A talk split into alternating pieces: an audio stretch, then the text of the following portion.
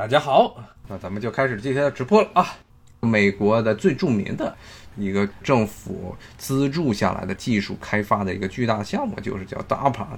就是美国国防部的先进技术研究项目。他们这个 DARPA 技术最好的一点啊，非常好的一点是什么呢？就是有政府买单。你这个技术出来之后，一般都是联邦政府。美国国防部如果他觉得你这个项目好，他要继续推下去，他就会保证你能采购。你的技术出现，你这一般都是小型、中小公司开发出的技术，他直接把你的公司就直接拿来军方要用了，而军队又是一个美国可以说各级政府中采购最大的废柴。所以现在呢，全世界大部分的地区使用的很多的技术，真的是军队美国的军队里用的技术，军转民，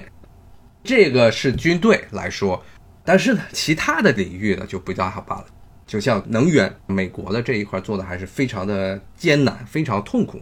你看啊，美国那些大的石油企业，什么美孚啊，比如说就像美孚这种企业，他们也做新能源。做新能源的目的是为什么？就是为了向政府要钱。然后他们做出来有啥成果？什么成果都没有。不是我的观点，你要问问，特别是美国能源部的那些人，他们都会这么说。这些大企业都会做。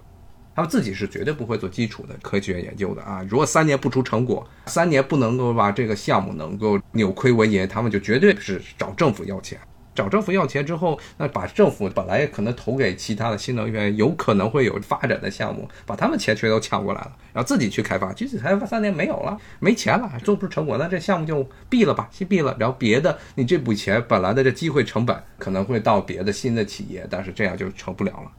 就是因为这一点，所以造成现在美国其实在能源这块，特别是新能源开发这一段，还是处于一个比较尴尬的局面。所以他们，呃，美国能源部啊，前几年也是想学美国军队，要搞一个美国能源方面的高级技术、先进技术研究项目啊，也是差不多是七八年前吧开始搞，完全是照搬的是美国 DARPA 的路数，就美国能源部想办法帮你保底。你这技术开发出来之后，不会让你马上直接面临残酷的这市场竞争，不会面临大企业对你的恶意兼并，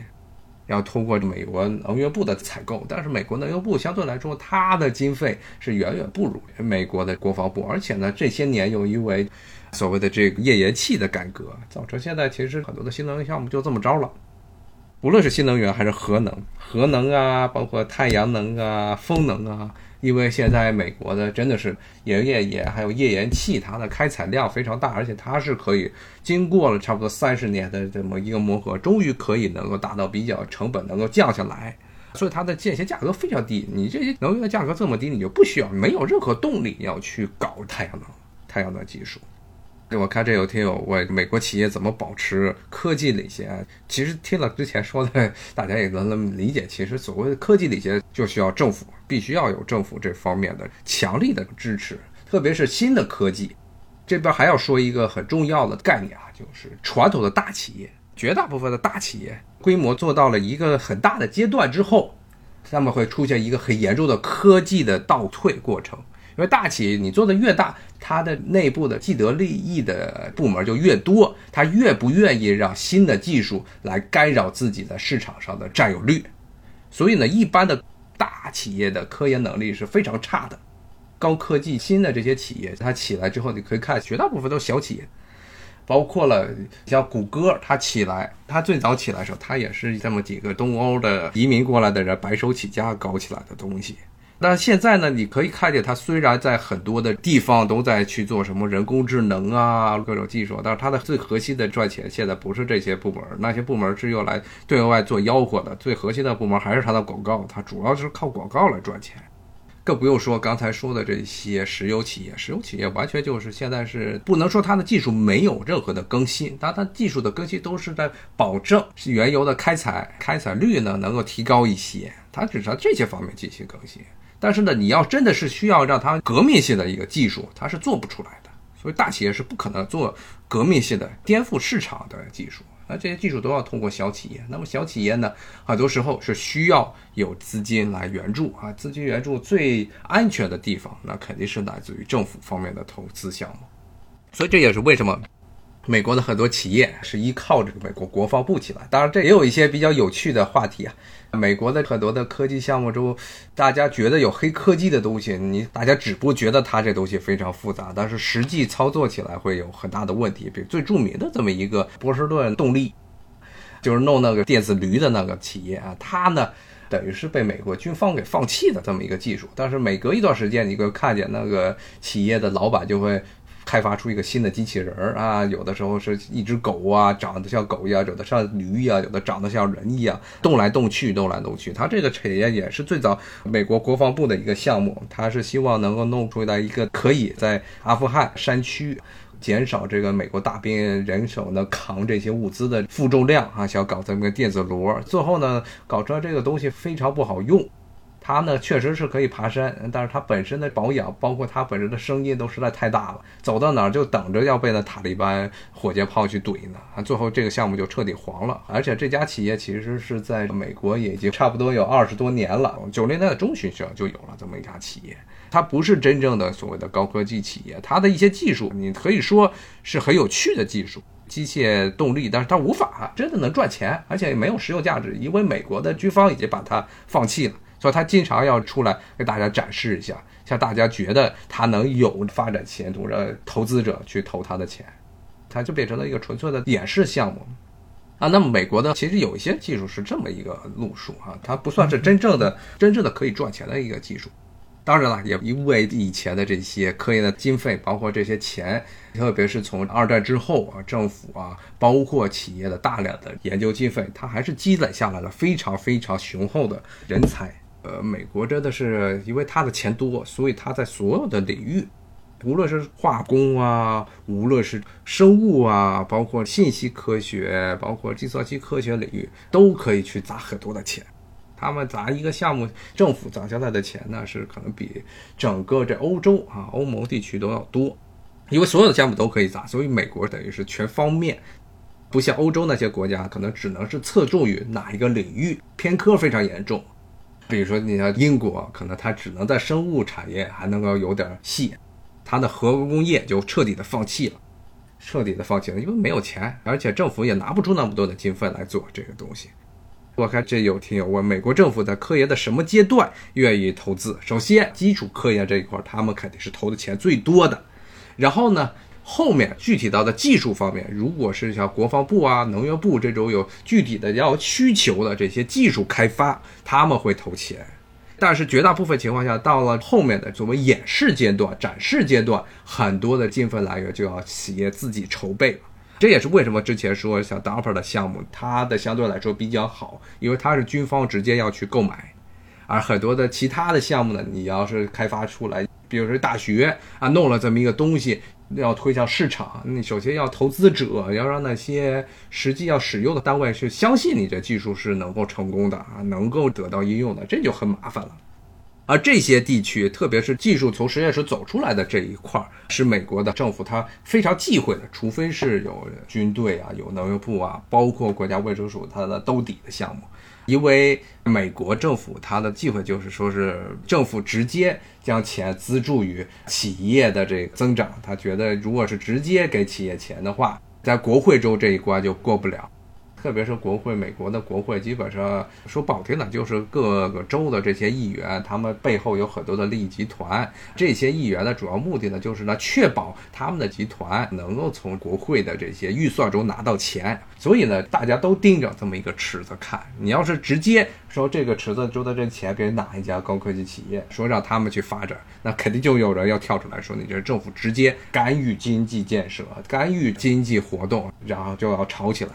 其实啊，比如说一个演示项目啊，比如说一个技术开发出来有个展示项目，最后国会的钱能不能拨？究竟这些项目能不能够拿到政府的钱？最后还是取决于这些议员他的能力，他能不能把钱给捞过来。所以呢，像美国的很典型，特别是参议院，美国的众议院相对来说不一样。众议院它任期短，而且众议院的众议员的人数很多，参议院就不一样，参议院每个州只有两个人，每个州只有两个人。所以，参议院的这些参议员，他的影响力非常大。他们呢找钱的能力，包括对于美国政府经费啊，美国政府的每年的预算制定的影响也远远高于众议员，所以一般是参议员、政客对于美国政治的影响力非常大，他们能确保钱能够到自己的州或者到自己捐钱的集团手上。绝大部分的美国的很多的总统，他们最早的政治的这么一个起点，都是想办法去当一个参议员。当完参议员之后，以参议员为一个跳板，来累积自己的人脉关系，来累积自己的政治势力，然后下一步呢，开始要竞选总统。包括你看最经典的就是奥巴马，当然奥巴马他是走的比较急了，他刚刚的当选上这伊利诺伊的参议员，就准备要竞选美国总统，他属于一个已经算是走了快车道，但是他因为有民主党后面的大佬的支持啊，泰迪肯尼迪他的支持，所以他才能够成功。那特朗普算是真的是一个特别的这么一个人，因为他等于是完全是没有在华盛顿混的这么一个经验，但是呢，因为他的崛起就正好是在于美国的南方的白人的这种民粹主义开始高涨，而这个时候他们又真正的是拿选票把他给推进了白宫，他与一般的常见的这些美国的建制派的议员们是不一样的。这也是为什么当时特朗普当选之后，很多的美国人，特别是建制派的这些美国人，还有一般支持民主党的这些美国人都觉得世界要崩溃了啊！他觉得简直是荒诞的事情，他怎么能就这么就选上来？但是很不幸，他就是这么选上来。啊，确实是，因为是从奥巴马时代开始，其实就从上一次零八年之后的这经济大危机之后，就造成的结果就是美国的基层对于美国政府、美国国会、美国白宫的普遍的不满，才会出现现在的情况。那么回到刚才的话题。所以刚才说，联邦政府最愿意支持的是基础的学科研究，然后呢是技术在实验室阶段的开发，那之后的这些测试阶段，然后展示阶段，以及包括了它怎么能够进入市场这些阶段，联邦政府相对来说是非常的保守的，基本上是不愿意直接干预。一旦这个干预的话，经常特别是在国会管钱的这一块会被骂。也不排除很多的例外，就像刚才说的这国防这一块，如果你这个技术已经上升到了国家安全这一块，上升到了一个可能是美国的无论参众两院，包括参众两院两党都达成一个共识这一块，那么这个技术就比较容易能够国家就能够非常容易的来资助这些企业。最典型的一个例子呢，就是八十年代开始。对于日本半导体业的这么一个回应，因为当时八十年代的时候，特别是八十年代中期的时候，美国很多的科技业出现了一个恐惧，觉得好像自己的天要塌下来了，觉得当时的日本半导体打遍天下无敌手，在美国这边是又笨又蠢，早期的这些很多电子产品根本是竞争不过日本的，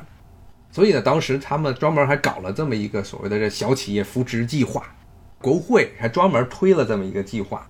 来帮助美国的这些电子产业、电子企业，给他们砸很多的钱，来帮助他们与日本竞争。当时是真的是美国的政府呢，就对日本的产业、高科技企业达成了共识，就认为日本的高科技企业必须把它做掉。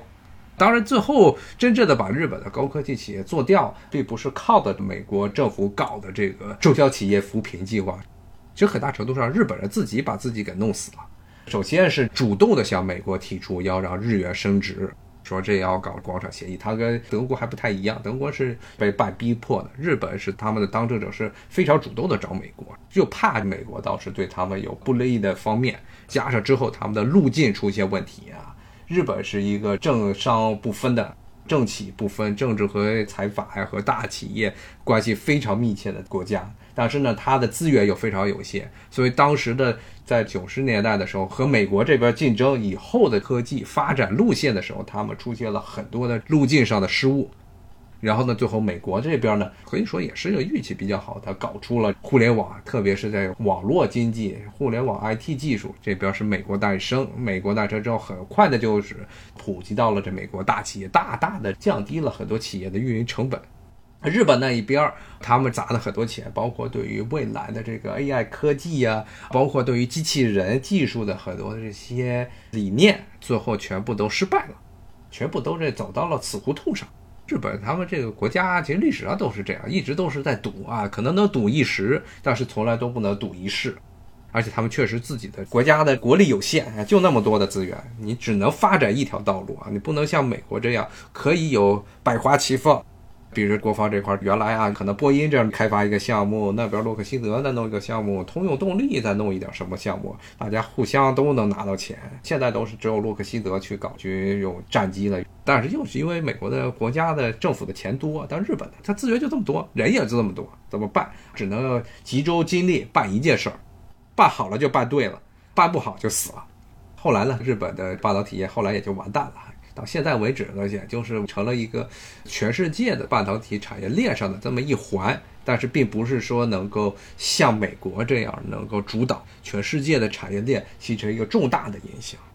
包括了后来这美国还刻意的去扶植韩国，最主要的就是韩国。韩国像三星，它的起了很大程度上就是为了美国要对冲这日本对于这半导体业的影响。最后现在日本确实是已经沦为二线了，它是还保留了自己的一些保留地，但是不能像以前那么风光了。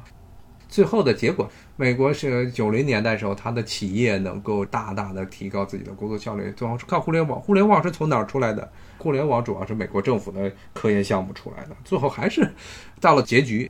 但是呢，你要是一个大企业，你要去研究通信的话，他如果三年不出成果，不能回本，他肯定就不愿意去干。而这些东西最后还是要政府来保底啊，政府把基建给打好了啊，然后让这些大企业啊能够利用这些技术，或者能够利用这些技术带来的衍生，就能够提高自己的效率，最后就变成了这么一个路数。